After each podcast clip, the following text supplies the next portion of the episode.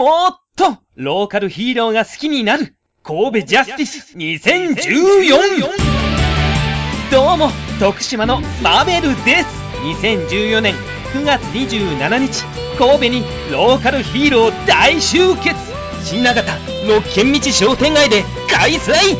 六軒道最高午前11時から午後5時予定です。神戸ポップカルチャーフェスティバルサードとの合同開催。なんかすごい。何が飛び出すか。俺自身が一番わからない。新感覚ローカルヒーローフェスタにこうご期待。あなたも神戸ジャスティス2014にスピリットリングだスーパーヒーローファクトリー。特撮専門ラジオです。みんなで聞いてほしいけどついてこれるかわからない。あらんだかなんじゃなんじゃかなんじゃじゃじゃじゃ。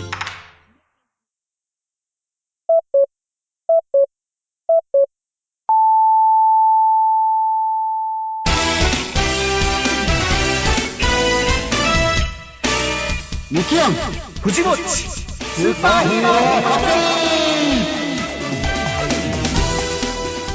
はいというわけでスーパーヒーローファクトリースタートいたしました。え始まったの？もう始まったの？もう始まってますよ。はい、はい。えー、山瀬さん。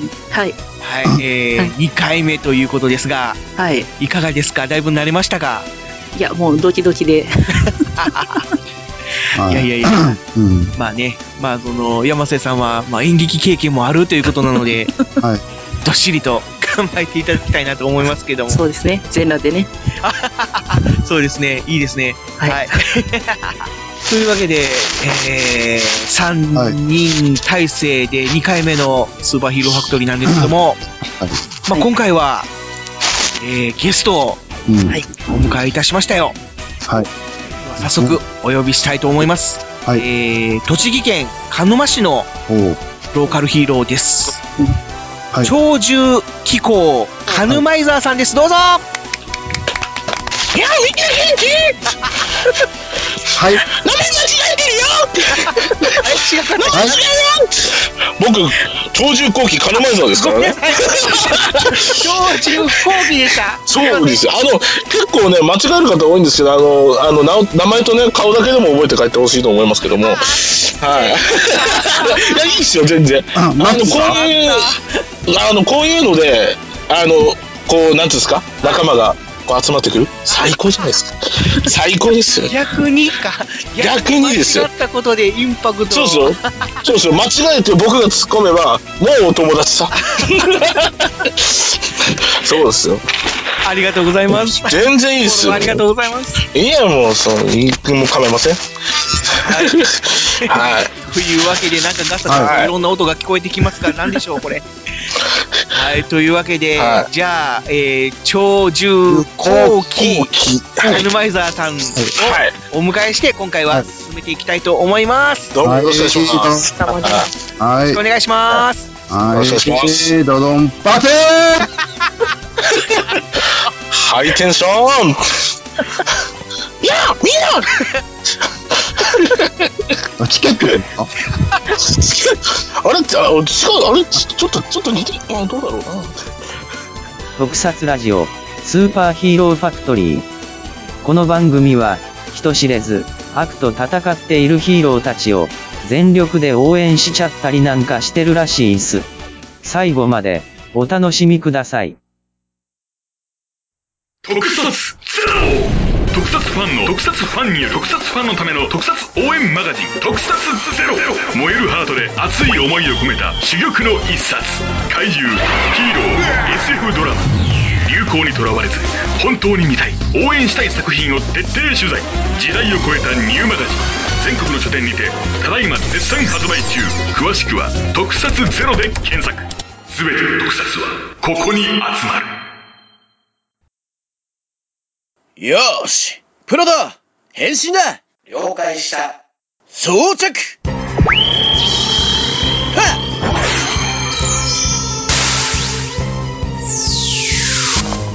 っ。さあお前のソウル見せてみろ。もっとローカルヒーローが好きになる。神戸ジャスティス2014おっさみんな元気してるか？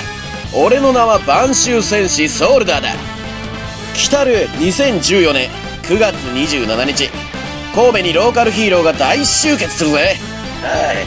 それはとても興味深い。おうプロトそう焦るな。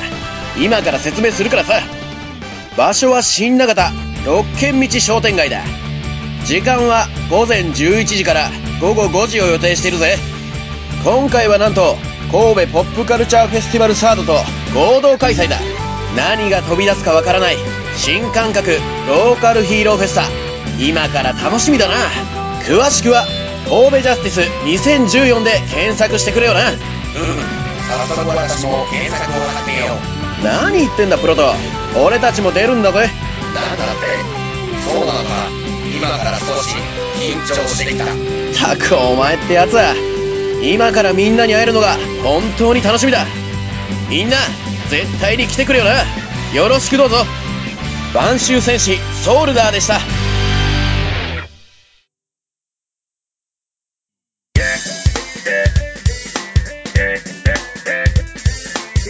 特撮ラジオスーパーヒーローファクトリーはい。というわけで本編スタートですけれども、はい。はい、今回のゲスト、はい。長寿、こ後期、う、こうき ゃ。カヌマイザーさんはい。はい。ですけれども、はい。まずはですね、カはい。ヌマイザーさんとはどんなヒーローなのかとはい。いうことを語っていきたいと思いますけれども、はい。はいはい。はい、えー、じゃあミキヤン、どういうフィーローなんでしょうか？このカヌマイザーさんを見た第一印象は、うん。はい、え、えの。えー、なんでえなんでそこ A のってどういうことですか？あ、いや、うん、ヒーローらしからぬかおお体をして。言っちゃった言っちゃったいや、でも、でも確かに、あの、皆さんそう言いますよ。そうですか？言いますよ。はい言います、全然。僕、僕全然、あの、気にしてないです。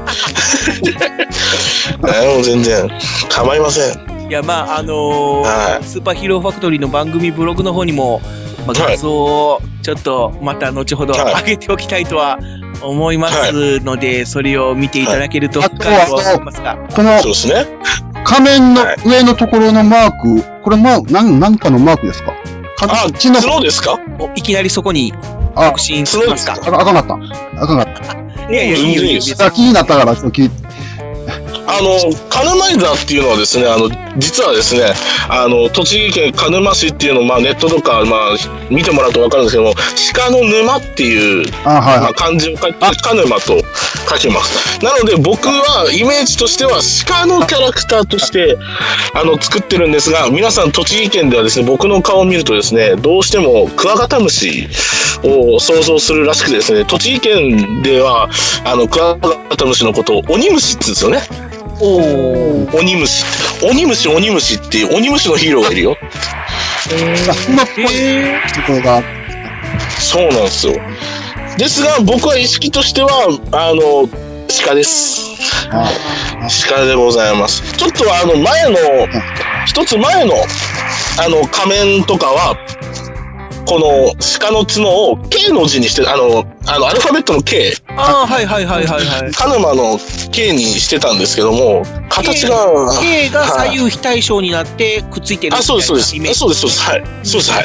あー、はいはい。そうなんです。ああ、わかる、わかる。はいわかる。K。あなんとなく、なんとなくですけども、まあそんな感じで、まあ、カヌマっていうところの鹿っていうのと、僕最初、あの、鹿沼市の師匠か何かかなと思ってた。ああ、俺も最初そう。ああ、金間市の首相はもう全然違くてですね、六芒星みたい、あの六芒星みたいな形してるんですよ。あの、逆三角形が2個ついたみたいな、三角形と逆三角形が2個ついたみたいな形をしてるんで、全くもう全然関係のない。みたいな感じのマーク。そうなんですよ。そうなんですよ。はい、でですね、えっと、カヌマイザさんの、あの、プロフィールをちょっと見ているんですけども、はい。えー、身長が175センチ。はい。まあ、この辺は、まあ、僕らよりもちょっと背が高いかなぐらいの感じなんですけども、はい。えっ、と、体重が255キロって書いてるんですけど、これ本当なんですか？えーっとですね、あの、まあ、僕自身は、あの、人間体が、あの、アーマーを装着して戦うヒーローなので、ああ、はいはいはい。えーアーマーなしだと132ぐらいですか？なるほど。えいや、そうなんですあアーマーの重力、重量がえはい。120キロぐらいあるってことですか？まあ、大体そんぐらいですね。はい。おーはい。だから本当にもう、他の地域では多分ないでしょうっていうところをね、あの、こう見てもらえればいいかなって思ってます。はい。わかりやすく言うとですね、はい。えー変身した時の、はい。えー重量は、えーは現役時代の小錦さん。ほうほうほうほうほう。ほうほうほう。であそうっすねえーはい変身前は、はい。えー今の痩せてる小錦さん。どうも、小西です。はい。えー、どうも。ざっくりと、あの、体重的にはそんな感じなんですよ。そんな感じですね。そうなんですよ。そうなんですよ。ただ、この、なんですか、僕的には、はい。この体型で良かったんじゃないかなと。うん。なるほど。あの、なんていうんですか、こう、遠くから見てもわかる。確かに。うん、目立つっていうところ。で、なかなかこの、なんていうんですか、大きい体をしたヒーローっていうのがなかなかいないもんで、まあ、そうですまあ、ね。ロークヒーローではいないですよね。まあ、あの、そう既存のまああのヒーローでは、やっぱり忍者キャプター。あ あの、7人、7人ぐらいしかおれへんかな。まあ、キレンジャー太ったいう太ってないあの、二代目キレンジャー。2代目かな。うん、とか、ですからね、ローカルヒーローだと本当にもう指で片手で数えられるぐらいなんじゃないかなっていうヒーロー大きい体ではですよ。ね、はい。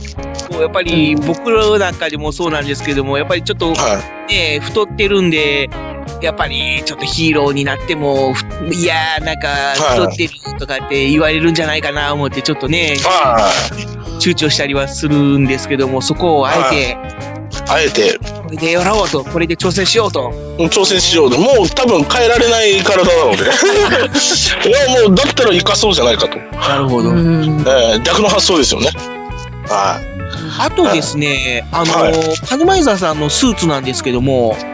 その、なんていうのかな、その、西洋風と和風、はい和和風っていうかね、この2種類があるんですけども、はい。それはどういう状態で使い分けてるとかはあるんですかね？そうですね、あのーまあ、僕の今のスーツの前のスーツは、もう、なんていう、簡単に言えば裏事情。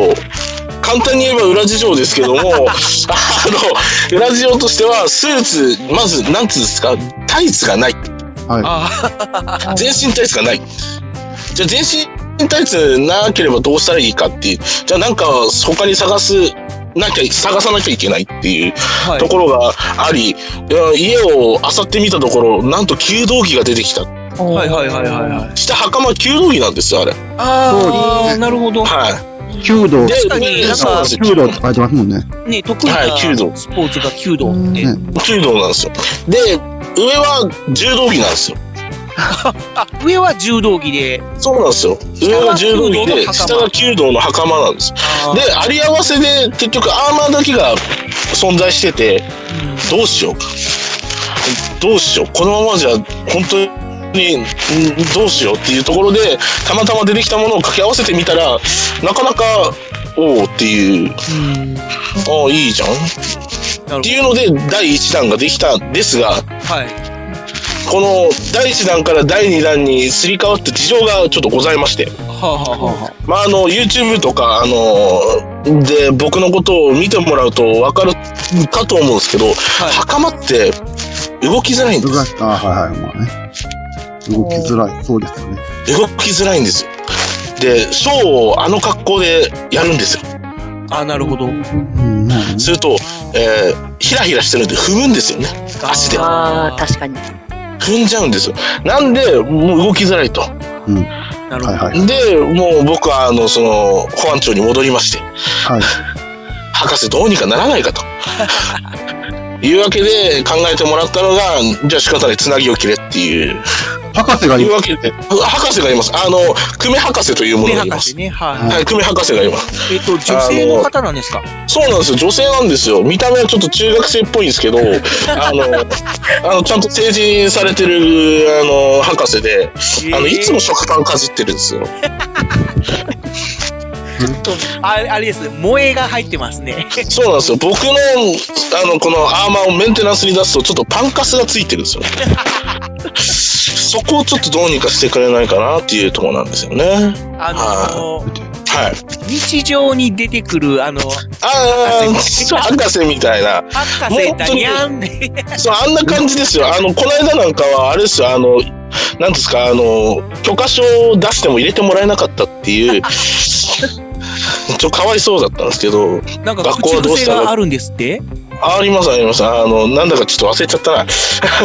いつも聞いてんだけどな。えっと、なんとかちったっていう。あ、そうそう。やっちったとか、あ、やっちったとか。やっちったとか、そういう感じのちったっつうのが、なんか好きらしいと。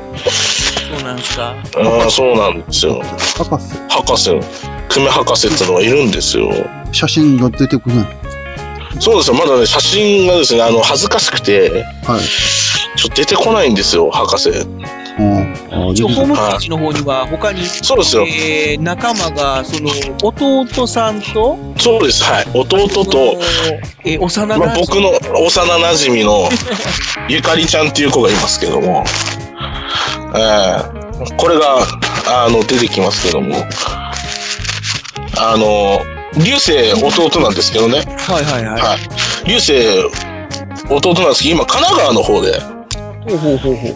あの、神奈川県の時空保安庁の、うん。あの、まあ、スパイ班っていうか警察部隊として、あの、やってるみたいなんですよね。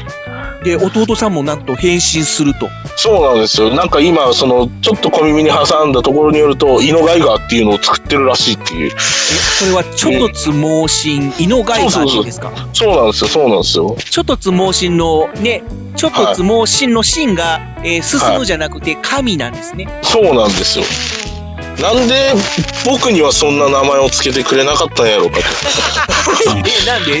いや長なんか寿後期カヌマイザーかっこいいじゃないですか。かっこいいですけどね。でも、なん、なんていうんですか、あの、イノシシって、こう、ずんぐりむっくりしてるじゃないですか。だそう、いいなぁいいなぁって、ちょっと博士にちょっと文句言ってんですけどね。しかもいいじゃないですか。鹿いいっすよ。何せ草ばっか食ってますから。僕にはちょうどいい、えー、アーマーですよ。はい。本当に。はい。はい。そうなんですよね。なんか皆さんの方から、はい。カヌマイザーさんにこう、聞いてみたいこととかはないですか？山瀬さん。いや、すいません。今ちょっと見てたら笑えてきた。見てたら笑えてきた。なんで？いや、そういう何を見ると、なんで笑えてきたんですかね。なんかツボに入ることでもしたかないや、なんかいつものあの、キャスのイメージがどうしてもあるんで、あ必ずですね。そうですねいやいやいや。すいません、あいやの、いえいえ。いつも、あの、どっちかっていうとこう、本当に YouTube とかを後で見たんで、どうしてもはいその、いつものその、カヌラジのイメージで見てまうと、あ、カヌさんが真面目にやってるって思って、真面目ですよ。真面目ですよ。思って、はい今申し訳ないなって思った次第いやいや、です。もう全然、あパの、なんつういや、もうメリハリですから。メリハリです。はい。大事ですよね。いいえ、な、なんだろうな、うん、ツボなんだろうね、きっと。なんか山瀬さん、ツボが入って、ツボに入ってしまったみたいで。だいぶ、はどうするんですか？目の前に、もっと、もっと目の前にしたらずっと笑い続けますよ、このまま。きっと。いそうですね、多分ずっと笑うと思います。すいません。そうですよ。いやいや、いいんですよ。ちょっとティッシュ取ってきます。ちょっと涙が出てきた。ええよいしょっと。大丈夫ー、涙出るぐらい笑うって。ー、えー、芸人だ山瀬さんが離脱してしまいました。じゃあその間、ちょっと、えっ、と、ミキアン、なんか他に聞いてみたいことはいはい。あったらいや、あの、鹿沼市、さっき言った。はい。さっき言った。なんて、あ、そう。そうそうそう、さっき収録前に言ったこと。収録前。鹿沼市、え、えっ、と、木、木工大木失踪事件？あ、はい。木工材木失踪事件。はい。えっと、その、その話に行く前に、時空保安庁のことについてそうです説。明した方がいいんじゃないでしょうか。あそうですね。時空保安庁について話しておいた方がいいですね。時空保安庁、もともとは、は何なのかという、あの、時空保安庁は、えー、カヌマイザーさんが所属している、えー、組織そうです、そうです。はい。ということで、はい、略称は STSS なんですけども、STSS とは、SS、STSS 時空保安庁っていうのはですね、もともとは、もともとはですよ、もともとはなんですけども、もともとは、あの、ちょっと組織、今の僕がいる組織とはちょっと違くてですね、ほうほう。あの、違う、まあ、裏の設定になりますよ。裏の設定。裏の設定を、裏の設定を、あの、もうカナマイザーとして、こう動くにあたっての裏の設定ですよ。簡単に、もともとの、あの、時空保安庁っていうのは、あの、簡単に言うと国際警察みたいなもので。他国との、まあ、なんつまあ、他国、まあね、国際警察、他国とのやり取りでその犯人を追っていくみたいな感じですけども、はい。あの、時空保安庁っていうのは、あの、もともと、その、他の惑星から、この地球にやってきた人たちを、まあ、なんていうんですかね、守ったりとか、もしそこで犯罪を犯してしまった時に、まあ、協力して、うん。まあ、捕まえたりっていう、そういう、えー国際警察機関みたいなものが時空保安庁だったんですよね。時空を超えていろんなところに飛んで、あの、調査をするっていうのも、まあ、一つ兼ねてるんですけども、まあ、あの、スペースタイムセキュリティサービスそうです、そうでです。なもう STSS なんです。SS、はい。なんですよ。で、まあ、時空を超えて、いろんな、あの、犯人を追ったりだとか、あの、情報を探してみ、回ったりだとかっていう、そういう組織だったんですが、あの、ですが、まあ、裏の事情で、なんかちょっと、あの、こうした方がいいんじゃねっていうのがありまして、あの、時空保安庁と、鹿沼市って、つながりあるの？っていう、突拍子もない、あの、質問が来て、関係あるの？ああ、あああ、そう言われてみればねえなっていう。こう、ファミレスで3時間喋ったんですよ。せっかくね、鹿沼市のヒーローなのに、鹿沼市由来の。設定じゃないのかよと。ないじゃん、ないんじゃん。ただ単に本部が鹿沼にあるから、栃木の本部があの鹿沼にあるんですけども、ただ単に鹿沼にあるだけだから鹿沼山なの？っていう質問を、まあ、延々と3時間ぐらいファミレスで聞きまして、あの、ダメ出しを。あのもうあの聞きまして、まあ、ダメ出しというか、こう、なんつうか、助言ですか。ああ、なるほど。あああの、いい方向に取られると助言と言ったらいいんでしょうか。あの、聞きましてですね、ああ、そうですねっていう、ああ、そうですねっていう感じなんですけども、でどうしたらいいっていう、まあ、鹿沼にはいろいろ、まあ、あるよって、さつきだったりとか、あの、園芸やる方だとね、あの、鹿沼土とか有名ですから、あの、そういうものがあるんですけども、なかなか鹿沼、栃木県の鹿沼って言われても、有名なものがパッと浮かんでこないなっていうのがありまして。だったら自分が盛り上げたらいいんじゃないの？っていう話になりまして、じゃあ何をしたらいい、木工しかないでしょうっていう、まあ木を使う、まあものが多いので、はい。あの工場が多いもんですから、あの、木工をしたらどうなの？っていうことで、あの、さっきの話につながるわけでございます。木工、あの、も材木紛失事件。はいはい。あの、さっきの話と言われてましても、あれこれ収録前の話なので、もう一度言ってもらわないと。あの、えっとですね、あの、木工材木 あの、事件という話を置いて、あの、そのカルマイザーが、その木を、まあ、失った事件を調査してはいいけば、鹿沼市との、そのつながりもできるんじゃないか。鹿沼市をバックアップできるんじゃないか。鹿沼市から大量の材木、木材がはい。なくなったと、そうです、そうです。謎の事件が発生したっていう。謎の事件が発生したんですよ。この犯人を追っていくために、時空保安庁のとある部署が、あの、お前、アーマー切れんだからやれよっていう、追っていけるだろう。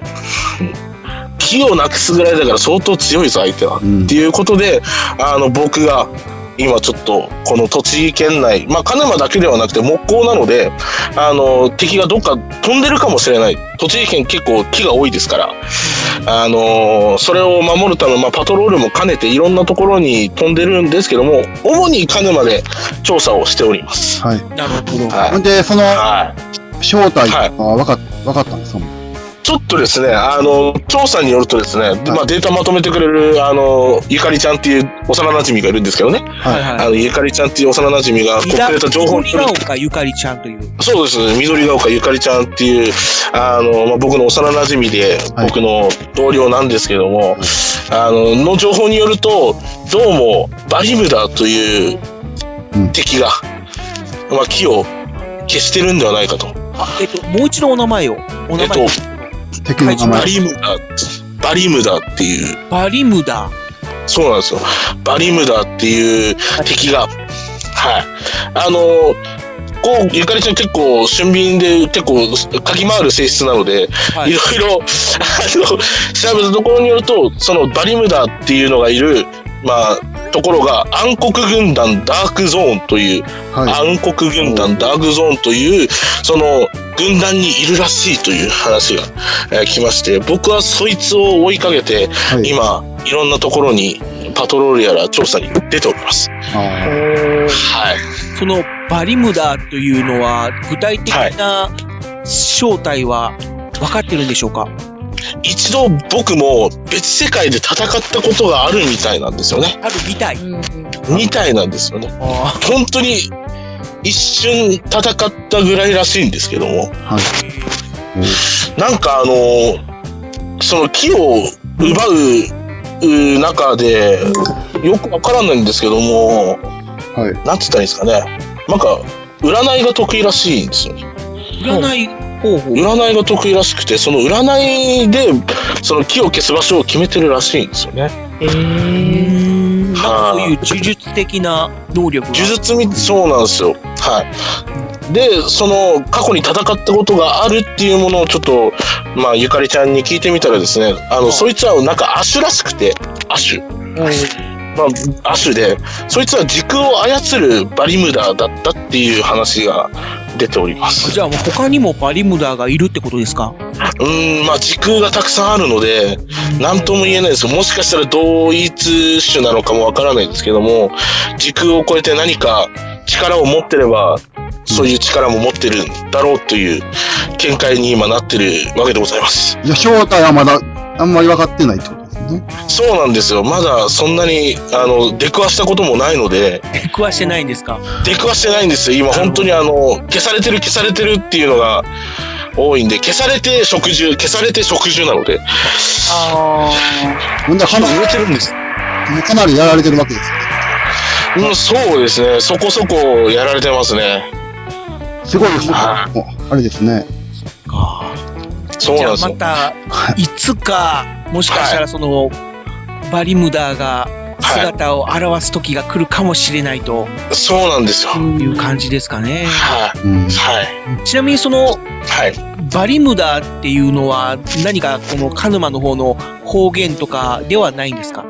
え、全く関係ありません。全く関係ない。全く関係ありません。えー、あの、作っといたから。で終わりです。はい。作っといた。あ、ありがとうございます。で終わりです。はい。あはい。バリムダを追って、はい。追って。まあう、ん。人知れず戦っているヒーローということそうなんです。なんですね。はい。はいはい。はい。わかりました。そうなんですよ。はというわけで、い。えー、皆さん、はい伝わりましたでしょうか、えー、触ったかな？鳥獣後期カズマイザーとは、はいこういうヒーローだということで、そうなんです。はい。はい、じゃあ最後に、応援よろしく。最後に必殺技教えてください。必殺技ですか？はいはいはい。えー、今まではカヌブラスターでした。あほうほう。今まではカヌブラスターでした。手についてるブラスターで戦うカヌブラスターでしはいはいはいはい、ついてますね。た。はい。今はちょっとついてないんですけども、うんはい。あの、必殺技が、あの、源流っていう、源流。ノコギリ、源流っていう、あの、ノコギリ型の刀が登場しまして、はい。はいはい。それを使った源流切りが僕の必殺技です。おー結構、はい。現実的な必殺技ですね。そうなんですよ。あの、この源流っていう刀、このノコギリ型の刀の、まあ、由来なんですけども、はあの、鹿沼に源さんっていう人がいて、はいはいはい。あの、源さんが作っといたから、い。さっきからなんか作っといたからっていうのを、お作っといた僕の周りなんかこう、なんていうんですか、作っといたから、が多いんですよ。だから、おいで。はい。源さんがくれた刀なんで、源流っていう、えー名前でございます。はい。はい。そうなんでございます。あ、僕今ちょっと思ったんですけども、はい。もう必殺技のアイデアといいますか、はい。まあ、せっかく先ほどもちょっと話に出たあの、弓道が得意。弓道がかなと思っはい。た。弓道のその弓矢をけど、モチーフにした武器をはい。作ってみるっていうのはどうなんでしょう？あ、もうですね、あの、今後出てきますよ。弓を使った、できますか？出てきます。出てきます。またあのそう、あの、作っといたやからって。あではないと思う。多分、博士が、あの、頑張るって言ってたんで、あ、そうですか。博士が。はい、博士が頑張るって言ってたんで、多分大大丈夫だと思うんですけども、あの、基本的に僕のあの武器っていうのが、あの、大工道具なんですよ。あー、なるほど。まあ、木工地域なので、うん。まあ、カンナだったりとか、ノコギリ、ああ、はいはいはゴミだったりとかっていうのをモチーフにした武器になるのが多いですね。はい。はい。そうなんですよ。ああ、あじゃあ、まあ今後の武器も、あのーはい。じゃあチェーンとか、チェーンソーとかですか？チェチェまあ、チェーンソーまでいかないですよ。もしかしたらチェーンソー出てくるかもしれないですジェイね。ソンか。ジェイソン、ブラブラブラブラってなるかもしれないです。なるかもしれないですね。もしかしたら。ね、なんかいろんなアイデアが出てきましたけども、じゃあそろそろ、そうですね。そろそろ前半はこの辺に、ね、はい。はい行きましょうかね。はい。ということで、はい、一旦コマーシャルです。聞いてね。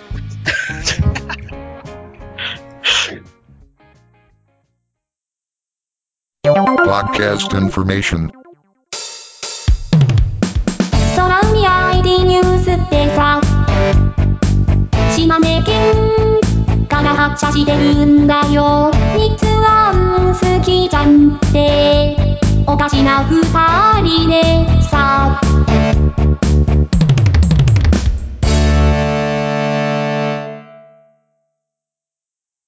砂地区では、スナチクの CM です。砂地区、この番組は鳥取ニュースとかぼちぼち話します。なんかないんですか、イメージは。おっさんと女の子がキャッキャ夫婦みたいな。まあ聞いてて楽しいですね。いいじゃないですか。いいっすね。猫の鳴き声が聞こえるラジオだからにゃさ。ーん。にゃーんが入ってる。では、ひらがなでスナチクで検索してください。毎週火曜日頃更新です。砂地区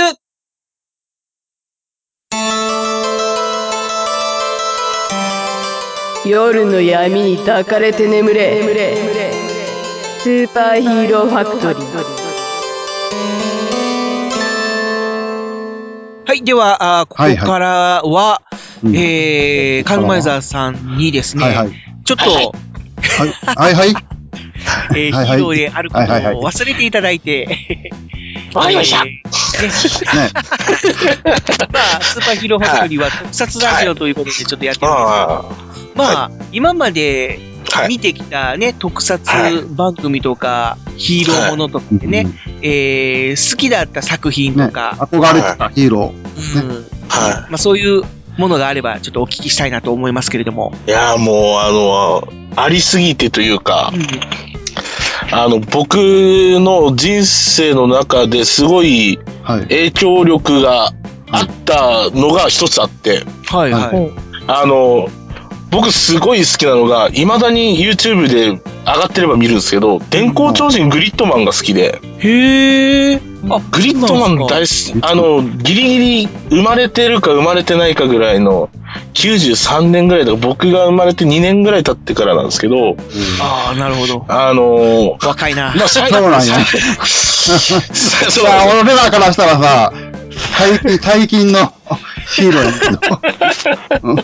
あの、再放送、本当に夏休みの再放送とか、うんそういうので、たまたま見て、うわって思ったのがそのグリッドマンで、へえ。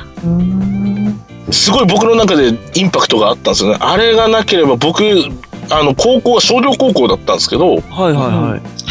それの影響で僕商業高校に入ったんですよ。え、なぜですか？あの、グリッドマンって結局パソコンを使って、はいはい。インターネットの世界、このパソコンの中のコンピューターワールドの世界の戦う、そうですね。まあヒーローですよね。はいはいではい、それを学びたくて、うん。そのコンピューターワールドっていうよりもそのジャンクあの機械がすごい興味があって、うん。いや、これ学びたいなってずっとちっちゃい頃から思ってて、はい商業高校に行って情報科を専攻してたんですよ、自分の中で。あ、そうなんすか。そうなんですよ。へえ。それでいろんなことを、その、なんですか、パソコンを自分で組み立ててみたりとか、いろんなところに、その情報系のところに、こう、なんですか、論文書いて出してみたりとかっていうのがあって、その自分の中で一番こう分岐点持ってるのがそのグリッドマン。はいはいはい。グリッドマンが、まあ歌も好きですし、あのキャラクターも好きですし、はい、一番影響力があった。で、なんていうんですかね、その次に自分が好きなのは、まあ、平成三部作、ウルトラマン、あはいはいはいはい。リアルタイムで平成三部作を見てた人なので、それに、すごい、うわ、すげえな。ティガやべえ、ダイナやべえ、ガヤやべえの、この平成三部作。なるこれが好きでしたね。いまだにダイ、いまだにダイナ好きですから、僕。ダイナが一番ですか？ダイナ一番好きですね。あの、なんつうんですか、あの、突っ切る感。うんうんうん。がむしゃらに戦うじゃないですか。そうですね。あの感じがなんか好きで、うん。未だに、うちの息子も好きですよ。もうお子さんと一緒に見てるんですね。ダイナ好きですね。うん。はい、ですかね。仮面ライダーとかだとアギト。まあ、僕のアーマー見てもらえばわかると思うんですけど、ほあの背中にバックパックついてるんで、元は G3 です。あ、そうなんですかモデル、モデルは G3 で作ってるんですけど、ほうほうほうほうほう。それぐらいアギトが好きでしたね。はい、まあね、あのーその平成ウルトラマン3部作は、仮面ライダーにも影響を与えてますからね。だからあの、ね。クーガーがね、はい。マルチタイプに変わるじゃないですか。あれはやっぱり、ウルトラマンティガーっていうかね、その3部作のフォームチェンジから。来てるって影響されてそうそうそうそうそう。影響されてるみたいです影響されてる RX ちゃうの？RX? あ RX は、まあ、なんだろう。まあちょっと違うような気がするけどね。あ、そうなの？うん。まあまあ、はいはい。もうそれぐらい好きでしたね。うん。はい、スブラヤの作品ばっかりですね。そうなんですよ。つぶらやが好きで、はい。なんだかよくわかんないですけど、つぶらやが好きだったですね。グリッドマンそのはね、ちょっと最近になってやっぱり再評価されたりとかはそうですね。お早すぎる名作、やっぱだったんで。言われてますね。はい。なもう一回リメイクしてほしいなって正直思ってますけどね。そうですね。今の技術でやってくれると、もっといいやつができそうな気もっがしますよね。と、もっとグレードが上がってるんじゃないかなって思いますね。はい。すごいかっこいいですよね。あの、なんていうのか、その、はい。はい。マシンと合体する。あ、そうなんですよ、そうなんですあれ、要は、す、すごいな、マシン単体でもね、まあ、変形したりとか合体したりとかして、単体でも動くけど、グリッドマンと、まあ、とき、えっ、と、なんていうのかな、グリッドマンに装着するっていうんですか？そうですね、はい。それでね、なんかこう、ロボットみたいなはい。感じになったりとかするのも、あれ斬新でしたよね。魅力的でしたね。うんおお子供ながらにすげえなって。でしかもおもちゃが完全再現でね、そうですよね。あやっぱ今でも欲しいなってたまに思いますからね。思いますね。僕も思いますね。未だに思います。あれなんかこう、ありそうでなかったアイデア。そうですよね。アイなデアですはい。いいですよね。他にはどんな作品がありますか？そうですね、特撮だと、大体そこら辺。あと、すごいハマったのが、またウルトラですけど、はいはい。ネクサス、ネクサスが好きでしたね。ああ、そうなんですか。なん、なんだかよくわかんないですけど、ネクサスだけは全部見てましたね、リアル。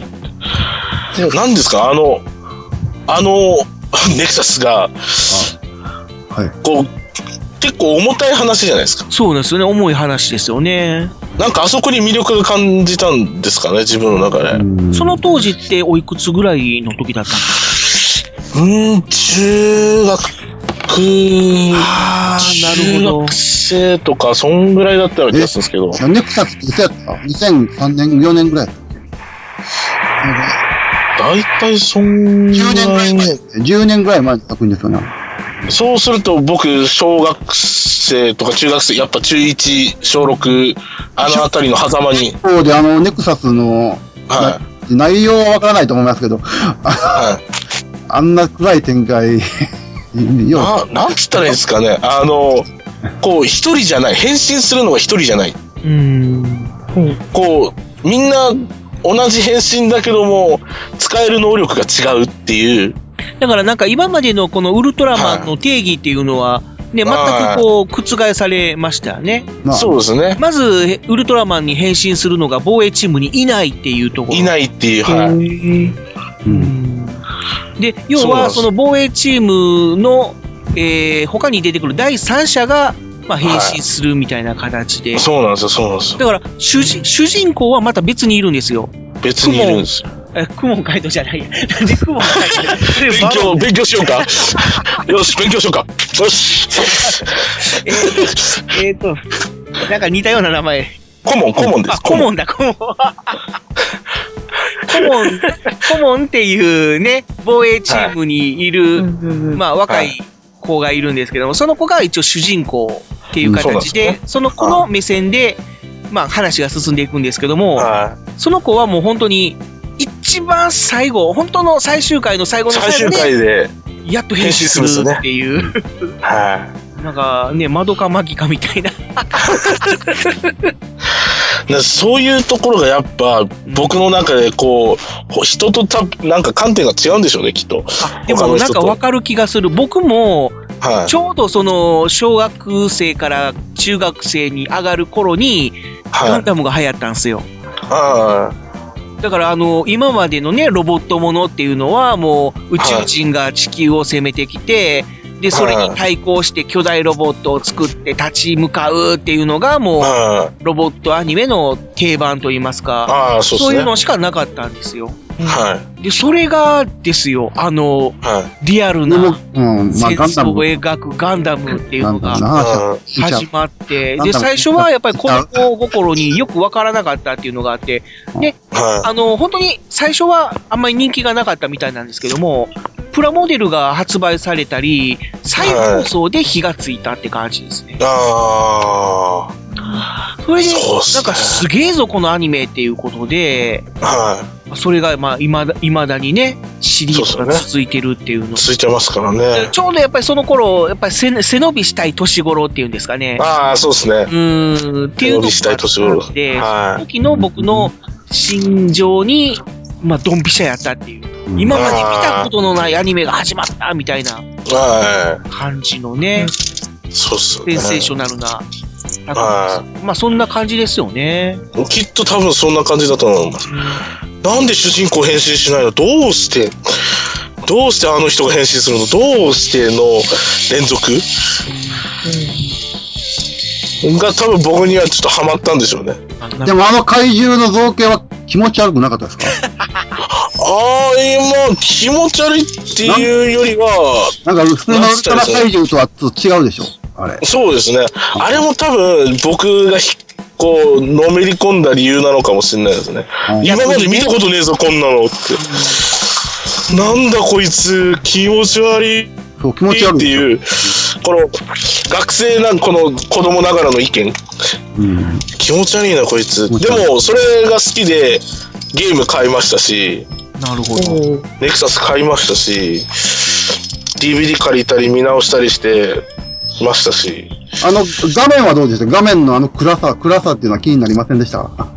暗さですか？いやー、気に、まあ、普通のウルトラマンと違って、やっぱ、なんていうんですか、あの、めちゃくちゃクレイじゃん。とか、夜が多かったりとか、なんだよ、これって。今のテレビやったらね、鮮明に映るんですけどね、当時、あれ、アナログでしょ？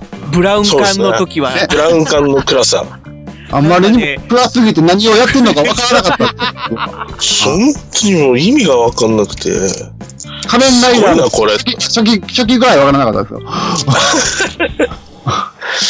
だからもう、なんていうか、その、本当に、経験したことないものの連続、主人公ヒーローじゃねえとか、怪人すげえ気持ち悪いなとか、夜多いなが、多分自分の中ですごい化学反応を起こしてたのかもしれないですね。しかも変身する人がね、途中でか変わったりするやん。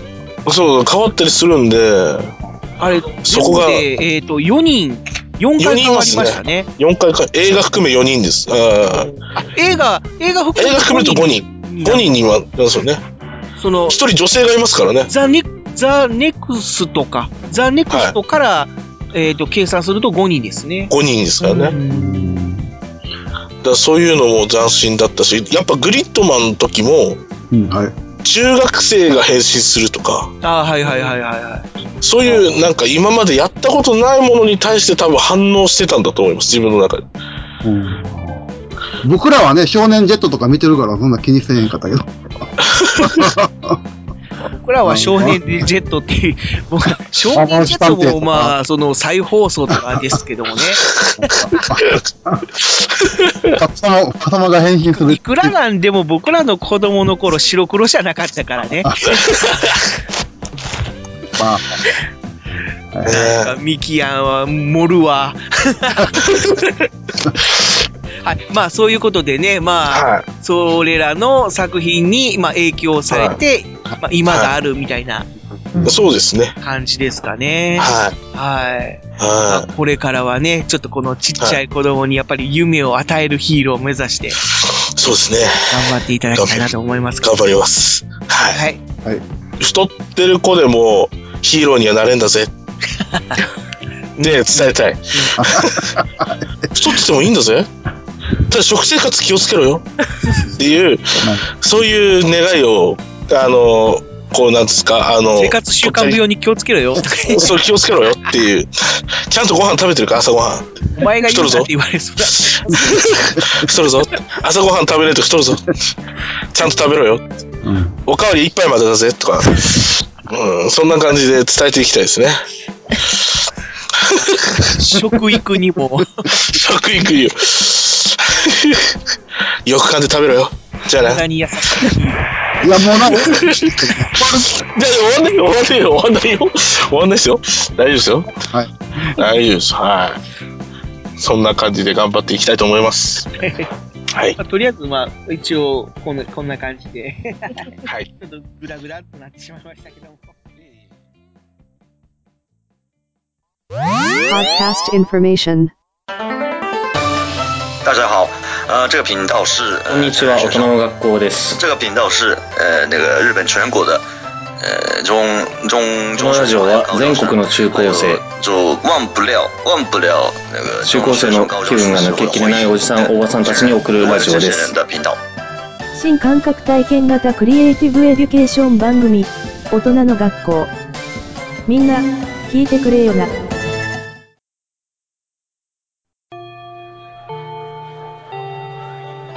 前、放課後どうする？そうだな。あのクラブ寄ってか。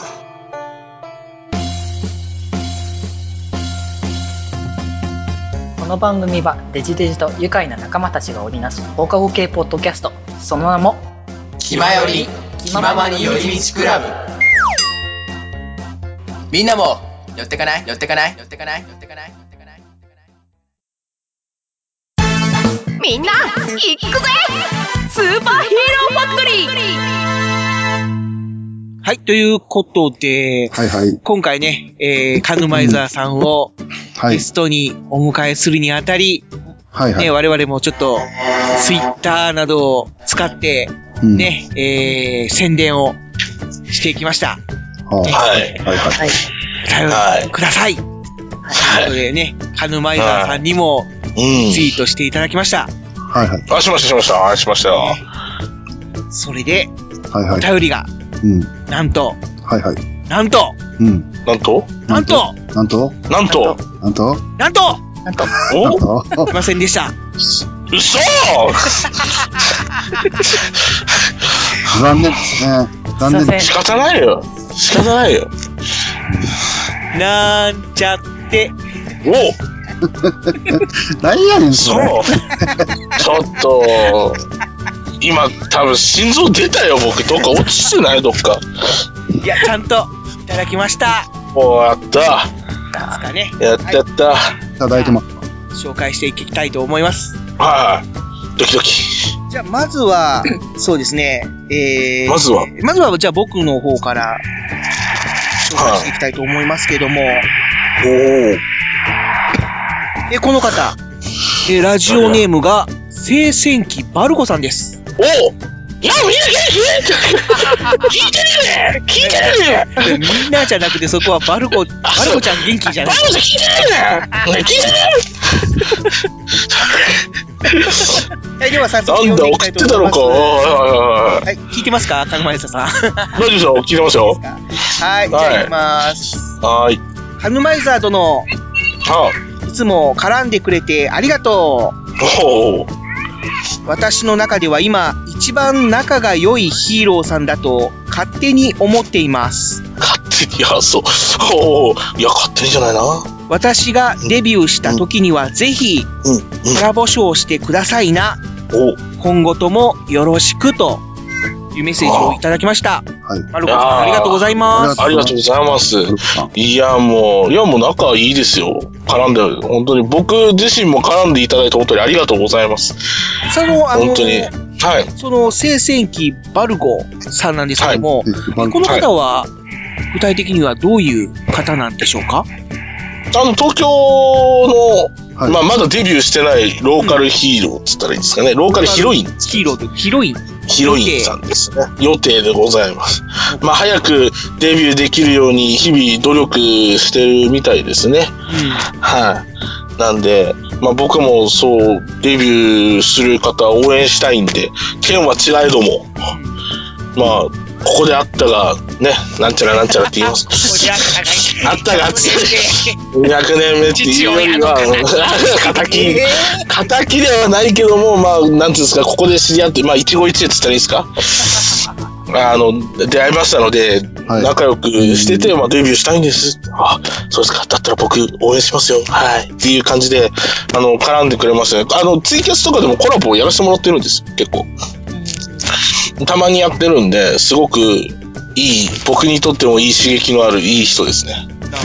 はい。応援したくなっちゃうなって感じですね。バルコちゃん頑張ってデビューしてください。頑張ってね。頑張って。頑張れ。じゃあ、えー、続いてのお便り。おう、まだった。次はどうしようかな。ミキアン行こうかな。はいはい。じゃあ行きますね。はい。はい。えーラジオネーム、トミーさん。お、トミーさん、いつもトミーさんありがとうございます。ありがとうございます。ありがとうございます。カヌマイザーさん。こんにちは。こんにちは。娘の誕生日の時には、サインを送っていただいてありがとうございました。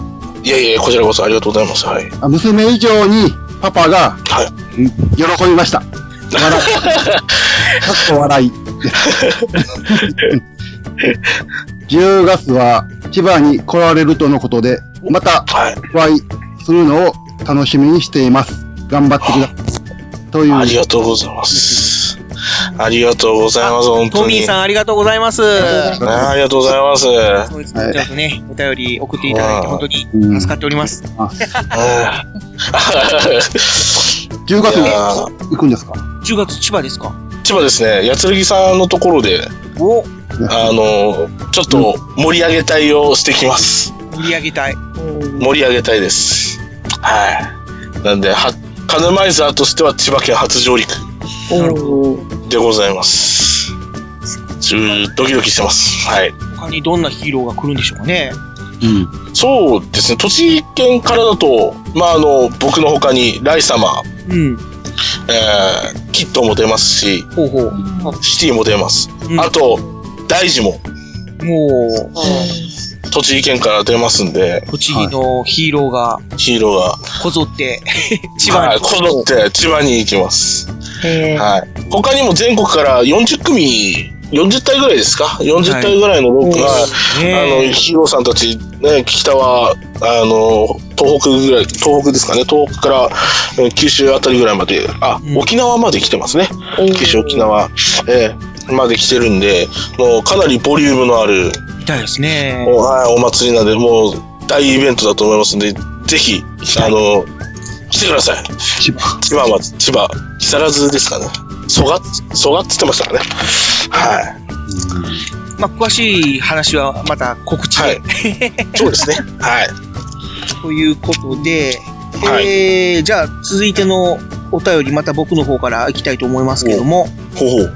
この方、はい。聖子玉姫さんからああ、たまちゃん。いただきました。はい。ハヌマイザードのああ、無茶ぶり、何無茶ぶりって言う？の なんだ無茶ぶりって。無茶、無茶ぶりで、はい。女性の仕草をしてもらうコン女性の仕草？ということなんですが。それだけ？いや、まだありますよ、まだあります。ある？えっ、と、一女性応、これからも、ハヌマイザードの応援しているので、頑張ってほしい、コンということで、あら、ありがとう。あの、玉姫さんなんですけども。ありがとう。本当に、たまちゃんありがとう。女性の仕草ってなんだよ。わかんないです。わかんねえよ。女性じゃないからわかんないわけ。まもうありがとうって、かまくしょうで言うしかないですよね、これね。たまちゃん、ありがとう。マツコ・デラックスみたいな感じ。あんたメッセージ送って感謝するよ、それ、それもありかもしれない当に。それもありですよね。いつもありがとう、本当に。な。いつもありがとう。本当にありがとう。マツコデラックスまた来てね。はい。こんな感じでよかったですか、たまちゃん。いや、もう、ね、いいと思うよね、たまちゃんね。面白い。あはい、では、えー次のメッセージは、あーじゃあ、山瀬さんああ、はい。方から、えじゃあ、先にメッセージ読もうかな。そうですね、先にメッセージの方からお願いします。はい。えっと、読みます。えー、かぬさん、ご苦労様です。いつも陰ながら応援していますので、無理せずに頑張ってくださいね。うん。はい。広報さんからいただきました。おお 本当ね。はい。いつの間にかメッセージ送ってたからね。はい。えー、はい。まさかの身内。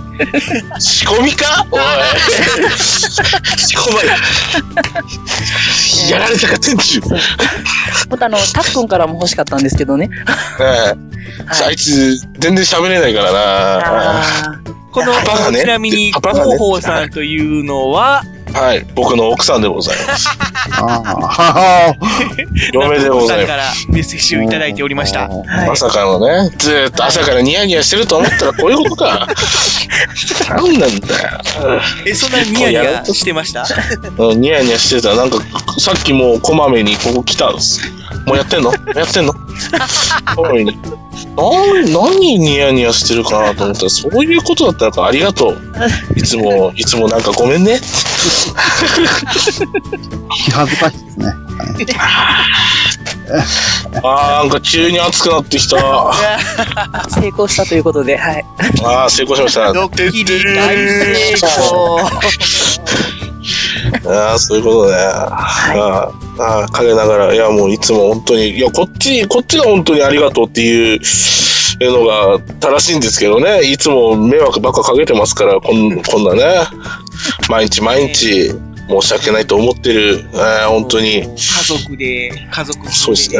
ね、なんかえ欲しいなっていう感じえですけども。いやいやいや、ありがとうございます。いや、もう、頑張りますよ。はい。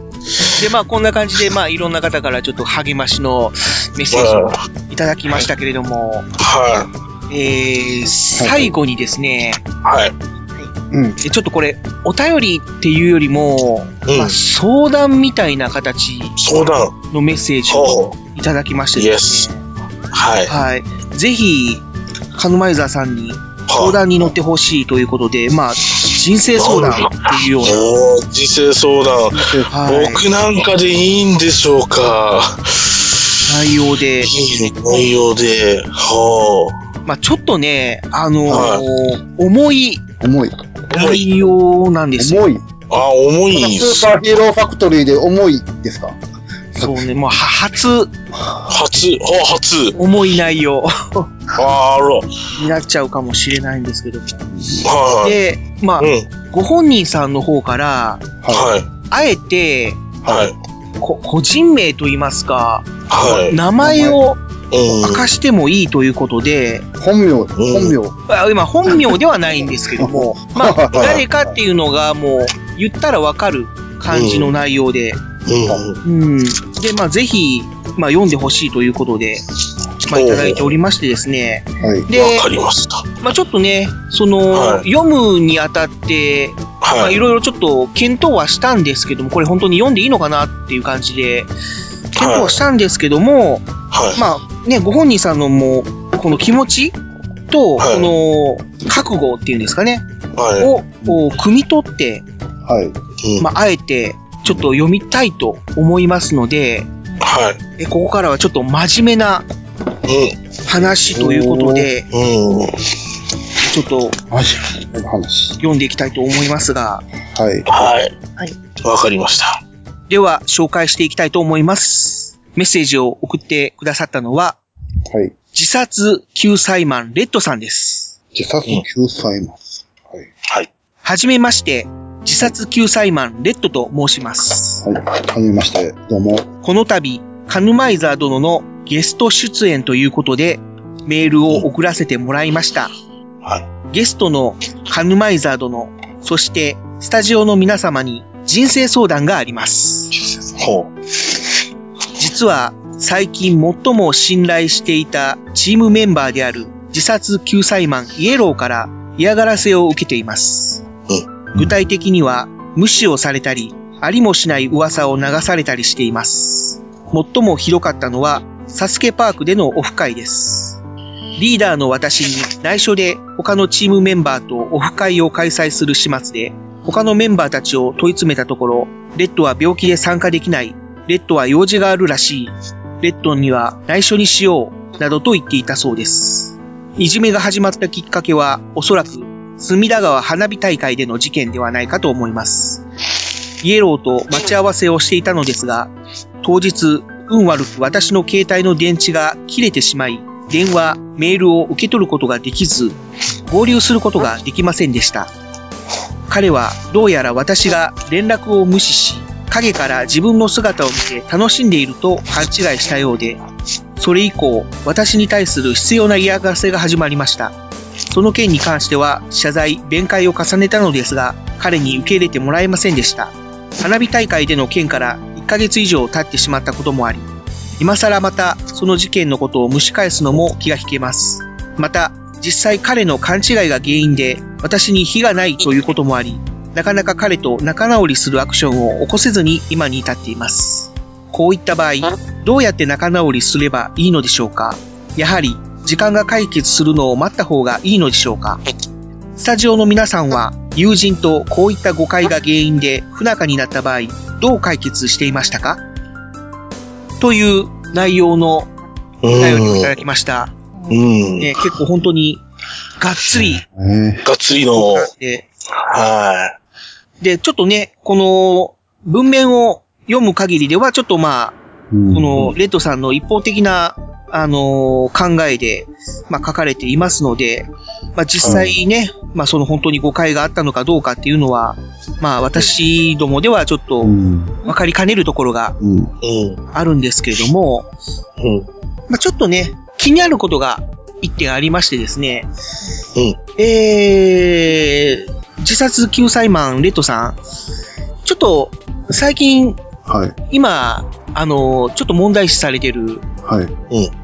アイスバケツチャレンジ、こちらの方をね、ちょっとやられまして、はで、えー、まあ何名かの方を、まあ指名したということで、い。うん。まあ、はいはちょっと一部の方からね、お叱りの言葉などをいただいたそうで、まあそれに関してはご本人さんも反省を、まあ、表明されておりまして、それは私も、まあ、拝見はしたんですけども、い。うん。もしかしたらそれが一因っていうのもあるんじゃないかなと思ったんですね。まあもしかしたらちょっと本当に違うのかもしれないんですけども、それが流行り始めた後、そうなんですよそういう中にタイミング的にもね、ちょっとそういうう意見があったっていうこともあって、うん。で、まあ一概にね、イエローさんのその勘違いによって、まあその嫌がらせを受けるっていう感じではないんじゃないかなっていうような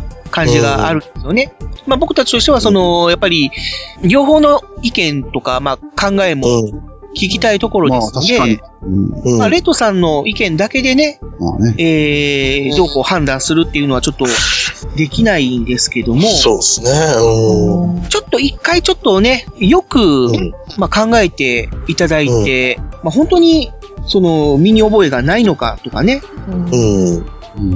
まあ、もしかしたら本当に連絡が取れなかったことについて、え、なんかトラブルがあったのかもしれないですけども、そんなね、なんかこう、連絡が取れなかったからっていうだけで、本当にここまで、嫌うかっていうところですよね。うーん、っていうのもやっぱりちょっとありますので、そうですね。まあ、本当にね、仲直りをしたいんであれば、まあ、その辺の考えの違いとかね、まあ、そういうのを本当に腹を割って話し合って、ちょっと解決していただきたい、まあね。解決していただきたいなと。ね、まあ、まあ、どっちにしても二人でどっかで話し合うしかないんちゃうかな。っていう感じですね。やっぱり、なんていうんですか、話すことがやっぱ一番大事ですよね。何があっても、やっぱチームメイトですかそうですよね。ら。うん。ちょっと大変かもしれないんですけども、本当にレッドさんが、ね、イエローさんと仲直りしたいと思うのであれば、ね、自分の、あのー間違いっていうのがなかったかどうかっていうのをちょっともう一度見直してもらったりとか、あと、イエローさんの本心っていうのをね、まあ、いろいろ考えてもらったりとかして、歩み寄ってまあね。いただけ、いただきたいなと。まあ、レッドさんから連絡取るようにすれば。うん。うん。だから、一概に嫌がらせを受けているとは思わないでほしいなとは思います。うん。イエローさんもね、あの、ツイッターとかされてるんで、やっぱりイエローさんの気持ちとかも見れば、ある程度はわかるとは思うんですよね。うん。僕も、そのイエローさんのツイッターを見て、もしかしたらイエローさんっていうのはこういう風に思ってるんじゃないかっていう風に感じましたんで、うん。まあ、せっかくちょっとね、あのーカヌマイザーさんとか僕たちに、まあ、その、相談、人生相談ということで、いただいたんですけども、まあ満足のいく回答ができたかどうかわからないんですけども、まあ、我々なりに、ちょっと真剣に話し合って考えて、そうねえこういう答え出しましたんで、出しました。うん。まあ、あのーもし、ね、気を悪くされてしまったら本当に申し訳ございませんということで、ちょっとまあ我々もさ、まあね、真剣にまあ相談していただいたので、まあ本当に我々も真剣に回答させていただきました。ね、えー、まあ関係者の方で、本当にお気を悪くされた方がもしおられましたら、申し訳ございませんと、いうことでちょっと、えー伝えておきます。はい、ということでね、ちょっとまあ、あのー真剣な、えー、あれですよ実だったということで、そのスーパーヒーローファクトリーで初めて違うんですよ。まあまあ、初めてというか、もう最初で最後かもしれないですけども、えーまあ、なんだこいつらこんな回答しかできないのかよということで、もう二度と来ないかもしれないですけども。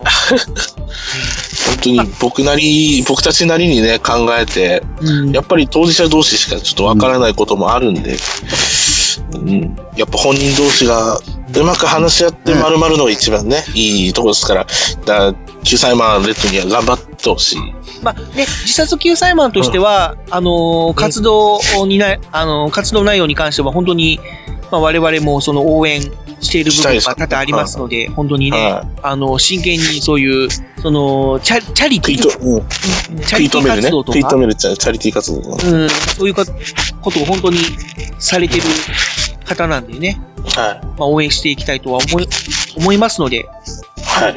本当に言葉選びながら喋ってるんで、すごくちょっと、たどたどしい感じになってしまい申し訳ございませんけど。まあ、せっかくちょっと、その、アイスバケツチャレンジの話が出ましたんで、そうですね。ちょっと、そのことについて、みんなでお話しするのもいいかななんて思ったわけなんですけども、まあ、結構その、ローカルヒーローの界隈でも、結構ちょっと話題になりましたってますね。その、それは何？何を、なんでそういうことになってんの？そのアイスバケツチャレンジって、うん。うん。ミキャンはわかんないけど誰が、氷ムって被るやつやろ？確か。そうそうそうそうそう。そうそうそうそうやんな。それやんな。うん。いや、それ俺意味意味が分からへん。なんで被らっしゃる？これはね、あうん。アイスバケツチャレンジっていうのは、筋萎縮性側素硬化症、硬化症。略して ASL っていう、病気？そう、難病病気ね。なのね。ほうほうほうほう。え難病？そう意味が分からへん。難病やから被ってんの？で違う違う違う。いや、その難病を、まあ、いろんな人に知ってもらいたいと。で、こういう病気があるんだよ。みんな苦しんでるんだよ。寄付してくださいねっていうことを、あ、それは分かる。うん、世界中に広めるために、えまあ、考案されたっていう形なんだけど。意味が分からへん。意味が分からへん。難しいな。いや、いや要は、その ASL っていう難病を、があって、で、それに苦しんでる人たちがいるから、いるから？ということと、その、えー募金をしているという活動、はい、はい。うんを、要は知ってもらうための、まあ、キャンペーンみたいな。い。いや、もうすごい俺今、はハテナマークがいっぱいついてたんだけどさ、どういう、どういうことなの？だから水、え、氷水をかぶ、その、氷水、氷水をかぶると治るってことなの？違う違う違う。氷水をかぶるっていうのは、その、ASL って病気は、本当にこうバケツから氷水をかぶるぐらい。辛い病気やっていうこと。で うん、うん。その、痛み分けみたいな感じかな。うん、そんな感じですかねイメージとしては。で、えーそのチャレンジの、えー理由というか、まあ、概要としては、えー氷水をかぶるか、もしくは100ドルの寄付をするか、はい。またはその両方をするか、ということなんですよ。はい。要は、えー寄付をするか、痛み分けをするか、はい。両方やるか。両方やるかで、知ってもらいたいんだと。そんなことせんでも知ってもらえるんちゃうの？わからん。まあ、わからんだからそれで、えー要は問題になっているわけなんで、だけどね。もう、はーって言うしかないわ。あーって。で、実際にそのアイスバケツチャレンジをすることによって、で、まあ、具体的には言わないんですけども、結構な寄付金は集まったらしいんですよ。で、要は、普通のやり方でやってたら、ここまで資金は集まらなかった。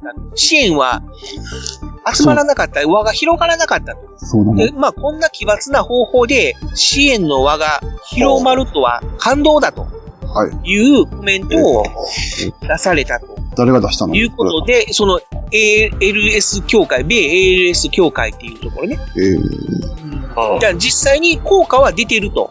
そうなの？いうことなんだけど、ただ、その、アイスバケツチャレンジのパフォーマンスを、ただ単に、うん。氷水かぶりました、イエーイみたいな感じで、やる人が、まあ、後を絶たないと。はい。で、アマズさえ、はい。うん。その、件に関して、まあ、死亡事故が発生していると。うんうん。まあ、ウィキペディアの方をちょっと見ると、うん。まあ、アイスバケツじゃなくて、うん。消防車で水を浴びた消防士4人が誤って電線に接近して感電したと。あとは、イギリスで、まあ、要は水をかぶったところ、電線に接触して、要は濡れてるから感電したいことで、消防士4人が、はい。まあ、それで、まあ、ちょっと、重軽傷でもおったのかな、はい。あとは、そのイギリスの方で、18歳の少年が、うん。まあ、アイスバケツを被るだけやったらよかったかもしれないんだけど、何を考えてか、その池に飛び込んだ、崖から。はい。ね、そう、要はパフォーマンスやということ。で、アイスバケツ被るよりも、ね、直接池に飛び込んだ方がインパクトがあるやろいう気持ちがあったんかどうかわかんないけど、崖から池に飛び込んで死亡。であとはそのスペインの方で51歳のあのベルギー人男性が、えー、空中消火用の航空機から1500リットルの散水を受けるパフォーマンスを行って重傷を負。まあ、それは本人悪い、悪いんだろまあそうなんだよ。結局はその、やる人のモラルの問題というので、まあ、えでも、うーん、そう。でまあ結構ね、その、ローカルヒーローの間でもこれをやるかやらないかということで、まあちょっと、まあ問題になったりはえ、ロしまして。えローカルヒーローでも、だからやってる人、それはちょっとね、なんとも言えない。まあ、ここであえてやった、やらないっていうのはちょっと、や、あの、言わないでおこうと思うんだけど、そうなのまあ、あのー賛否両論あったのは確かな。うん。うん。まあ、やる意味がない、わからへんな。あ俺は正直やる意味がわからへん。だから要はそういう、あのー偽善や言われようが、何をしようが、ね、やれへんよりもはやった方がいいと。いう、要はその、何を置いても、その、ななんやかんやと言って、まあ、寄付とかしないよりもはもう、偽善や言われようが何と、何と言われようが、寄付する方がいいという意見もありますし、で、まあやっぱりその、パフォーマンスに関しても、その売名行為みたいな形でね、言われたりとかもしてるんですけども、まあその売名行為の何が悪いっていう人もいますので、だって我々がやってることも要は売名行為でしょっていうようなことなんですよ。なるほど。まあ、スーパーヒーローファクトリーにとってもね、こうやっていろんなローカルヒーローさん、ゲストに呼んでやってますけども、これを、じゃあ売名行為じゃないのかって言われると、まあ、なんとも言えない部分はありますよね。まあ、やっぱり、スーパーヒーローファクトリーを知ってもらいたいっていう気持ちがないかっていうとは、ないかっていうと、決してそんなことはないわけですけども、そうですね。まあ、あのーね、別に名前を売るとかじゃなくて、やっぱりスーパーヒーローファクトリーとしてはいろんなローカルヒーローを応援したいけども、それにはやっぱりいろんな人に聞いてもらわないと、まあ、宣伝するにしても、そのね、宣伝媒体としては弱、弱くなってしまうというか、まあ、こんなね、底辺のね、ネットラジオに応援されたところで、まあ、何ができるのっていうふうに言われると、なんとも言えない部分はあるんで、まあ、やっぱりいろんな人に知ってもらって、聞いてもらって、で、その中でローカルヒーローを紹介して、あ、こんなヒーローがいるんだって知ってもらえればね。うん。じゃあ、まあ、それが、売名行為じゃないのって言われると、うん、うん、っていう部分はあるじゃないですか。そうですそれと一緒で、うん、そうやってやっぱり、いろんな人に知ってもらいたいっていうね、うん。こと自体は、そんな悪いことじゃないんじゃないかっていう考えもあるわけですよ。うん。だから、要はそのアイスバケツを被るにしても、さっきも言った、痛み分けをするか、寄付をするかですよね。で、どっちも、要は、そんなに悪いことじゃないわけですよ。いや、本当に、だから、寄付をするやったら寄付をするでいいわけだし、で、アイスバケツを被ることによって、あ、その、ALS の患者さんはこんな辛い思いをするんだっていうことですよね。よく、その、要は、目の見えない人が、まあ、普段どんな生活をするか体験してもらうために、ね、こう、目隠しをして、実際に街を歩いてもらうっていうような、ああ、あるじゃないですか。同じ考えで、寄付をするか、目隠しをして街を歩くかっていうキャンペーンをしましたよっていう風に考えると、そんなにね、悪いことじゃないんじゃないかなっていうのもあるんですけども、先ほども言ったその、モラルがない人たちが増えているっていう問題も同時に生じているわけですし、うん。で、実際に3人の人にね、えー、次やってくださいっていう指名をするっていうルールがあるっていうことなんですけども、うん。まあ、その指名が回ってきた人がどう受け取るかっていう問題もありますし、うん。例えば、その、俺はやりたくないなって思っても、指名してきた人が上司やったりした場合、自分よりもね、目上の人だったりした場合は断りにくいっていう現状が生じるわけですよね。で、それによって人間関係がおかしくなるっていうことも生じるわけですよ。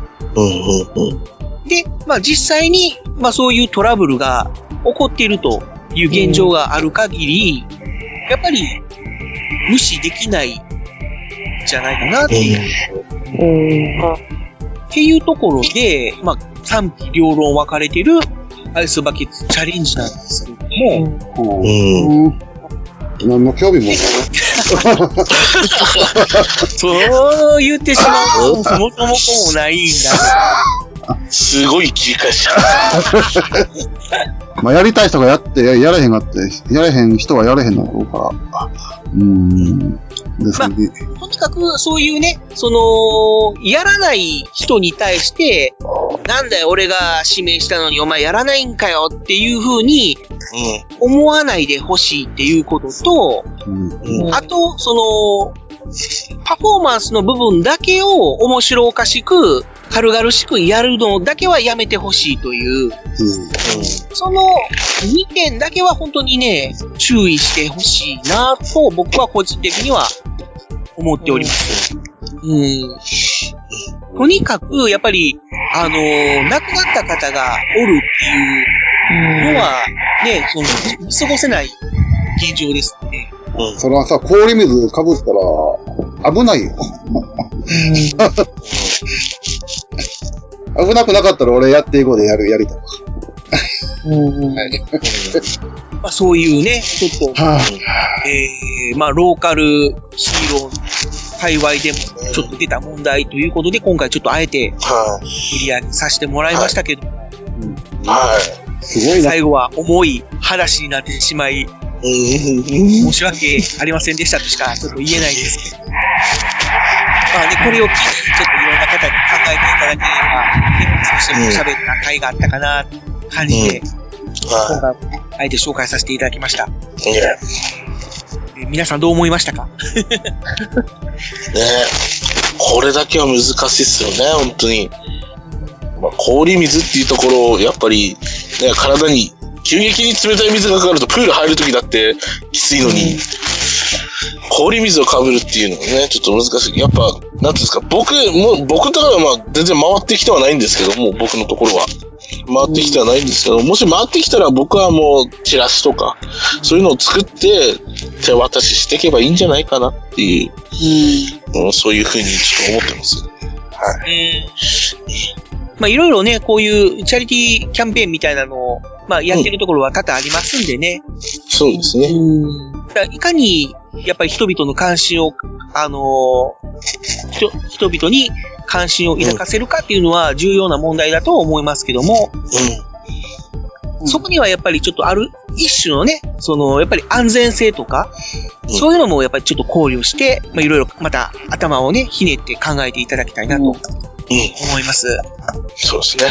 はい。というわけで、スーパーヒーローファクトリーには 珍しく、えー、真面目な真面目な。テーマで喋ってまいりましたが、ちょっとね、多分他のヒーローじゃなくて僕だったからこその、なんじゃないかなってちょっと思ってますけどね。まあ、かもしれないですね。カンヌマイルさんだったら、気楽に喋れるみたいな、そうそう,、いうの安心感お怒らない、怒らないだろうなっていう。まあ、真剣に答えれば、真剣な真剣に考えれば考えるほどね、ちょっと言葉が。難しいもんです。出てこないですからね。その、命を救いたいっていうチャリティーですからね。うん。それで死んだら、元も子もないじゃんっていう感じですもんね。そうですね。まあ皆さんもぜひね、この ラジオ聞かれたことをきっかけにちょっといろいろ考えていただきたいなと思います。はい。はい。ということで、お便り紹介のコーナーでした。キラン ス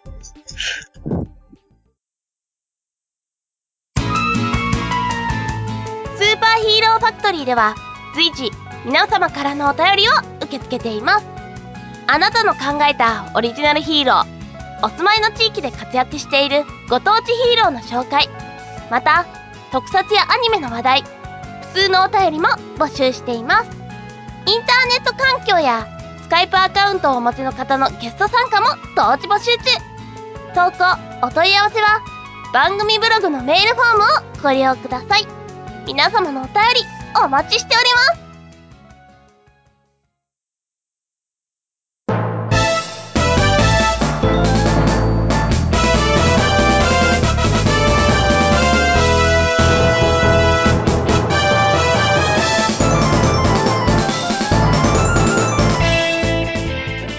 スーパーヒーローファクトリー、えー、お別れの時間が近づいてまいりました。で今回のゲスト、居住後期カヌマイラさん。はい。本当にありがとうございました。いや、ありがとうございました。ありがとうございましたみんな最後まで聞いてる？みんな最後まで聞いてる？ちゃんと大丈夫？はい、えじゃあえいやい最後ありがとうございます。はい。いいですか？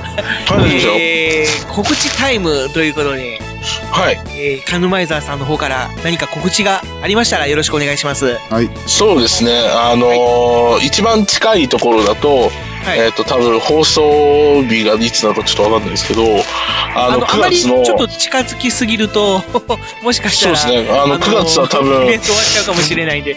もう多分9月終わっちゃうかな。そうすると10月の、はい。えっ、と、12ですか。はいはい。はい。あの、皆さんご存知、もうツイッター上でタイムラインに流れてると思いますけども、やつるぎ魂さんっていうか、やつるぎさんのところの、えーね、ヒーロー祭り、スーパー、あーローカルヒーロー祭りですか？はい。えーこちらの方に、金前さん行きますんで、うん。はい。えー千葉、千葉ですね。千葉ですね。うん。千葉に金前沢が、場所とか時間とかはわかりますか、えーとですね、具体的な場所と時間はですね、まだ詳細がっていうところで、あの、場所には、あの、3箇所分かれてます。そこだけは3箇所。あの、メインステージと、まあ、まあ、あと2つあるんですけども、僕たちは、えっ、と、盛り上げ役が出る、まあ、ステージがありまして、そこに出させていただくんですけども、あの、詳しいことはですね、あの、あの、インターネット、ホームページ URL が多分、タイムライン上で、まあ、見てる方は分かると思うんで、そこをクリックしてもらうと、えー場所がどこでやってるっていうのを詳しく載ってますので、ぜひそちらの方をご参考していただければと、詳しくはホームページでというわけで、えーでございます。はい。よろしくお願いします。9月末に何かもしあるんだったら、そこだったら大丈夫だと思いますけども。9月末だと、もしかしたら飛び込みで一つ入ってくるかもしれません。ほうほうほう。何やるかまだそれはまだ未定。そう、未定なんですけど、多分もしかしたらグリーティングでしょうっていう話で、なるほど。はいはいはい。ええ、あの、多分上がってきてると思います。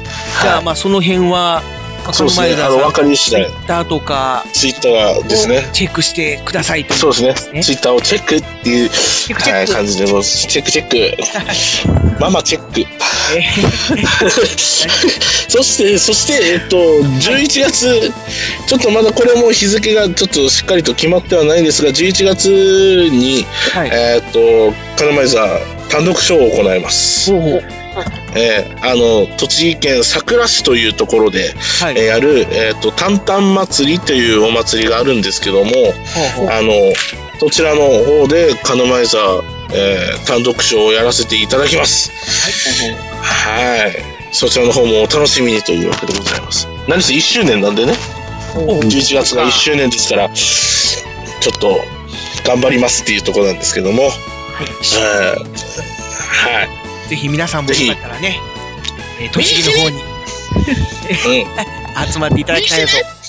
そうですなん かささっきから妙に被るな。かぶりまですから。以上でしょうか？あそうですね。今のところだとそれぐらいですね。はい、わかりました。はい。じゃあ。まあ、最後にスーパーヒーローファクトリーの方からもはい。一致しましょうかね。はい。はい。えー、9月の、はい。えー27日、28日と、一日。えー、神戸新長田の方で、ほう。えー、神戸ポップカルチャーあフェスティバルという催し物があるんですけども、はいはい。えーその一環としまして、えー9月27日、うんえー11時から、はいはい。えー六軒道商店街っていうね、JR の新長田駅うん。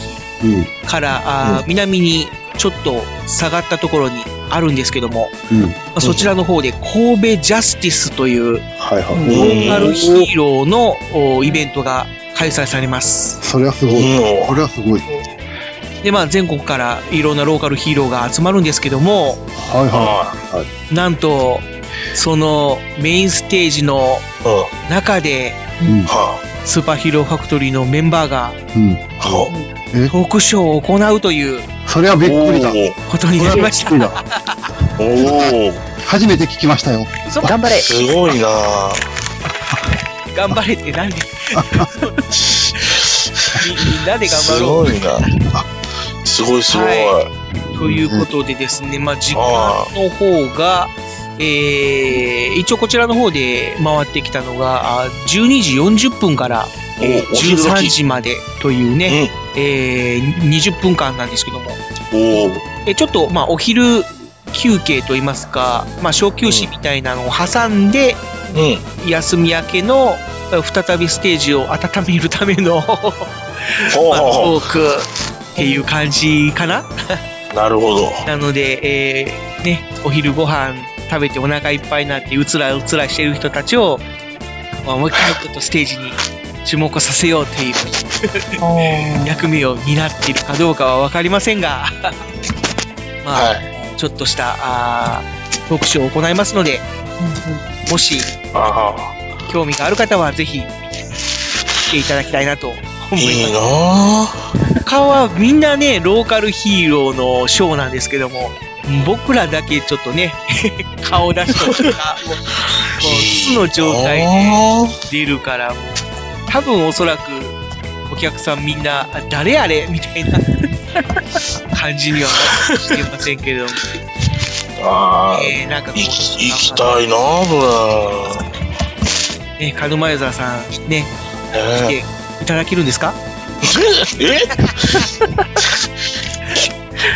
急に？急に？え？ー、だいいや、行きたいの山々なんですけどね、あの、と、到着できますかねっていうところなんですけど。できますかねって。なんか、カヌマユザーさん、電車好きとか言ってませんでしたっけ？まあ、電車好きですけど、めあアーマーがでかい分荷物めちゃめちゃ多いっすよ、その代わり。大変ですよ。いや、行きたかったんですけど、予定が入ってて、入ってそうなんですよ。だからちょっと行けなくて。えええ？えーこっち、こっちこそええだよ。こっちこそええだよ。体を割ってください。割って、半分にした一人分になるけどさ。うん、行きたかった。まあ、えーね。神戸に来たくても来れないっていう方がおられると思いますけども、まあ、今回のね、僕たちの、えートークショーは、まあ、ラジオの公開録音風な感じにしようかなと思っておりましてですね、まあ、皆様からお便りを、まあ、ちょっと募って紹介するっていうパフォーマンスをやろうかなと思ってるんですけども、なるほど。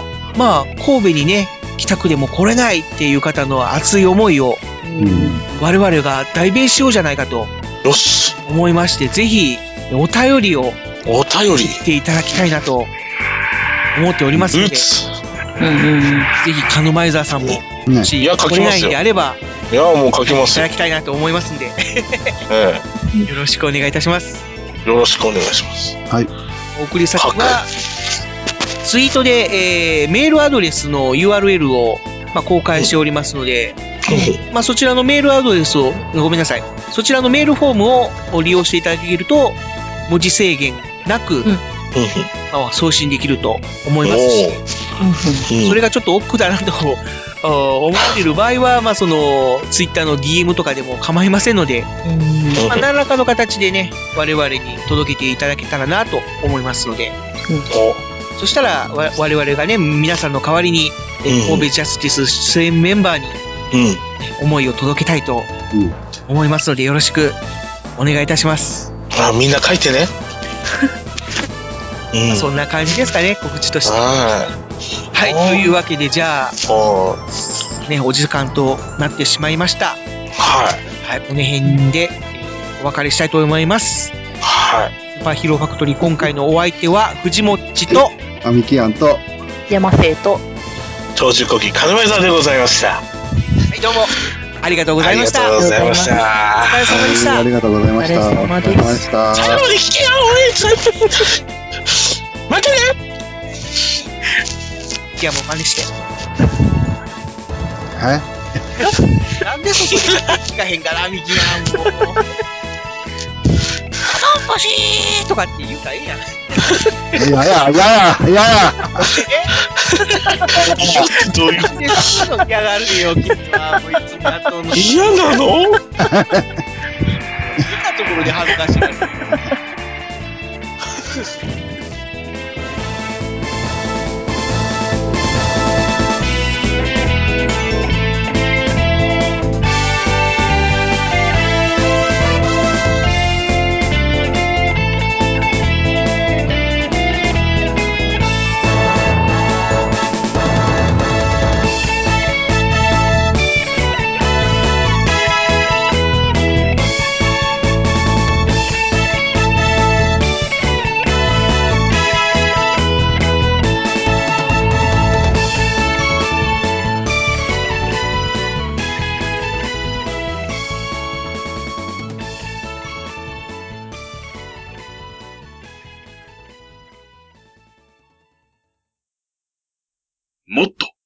ローカルヒーローが好きになる。神戸ジャスティス2014どうも、マスクド DJ ライオンです。2014年9月27日、神戸にローカルヒーローが大集結。場所は新長田六軒道商店街。時間は午前11時から午後5時を予定。今回はなんと神戸ポップカルチャーフェスティバルサードと合同開催。何が飛び出すかわからない。新感覚ローカルヒーローフェスタ。詳しくは神戸ジャスティス2014で検索。で私は何をやるんだ？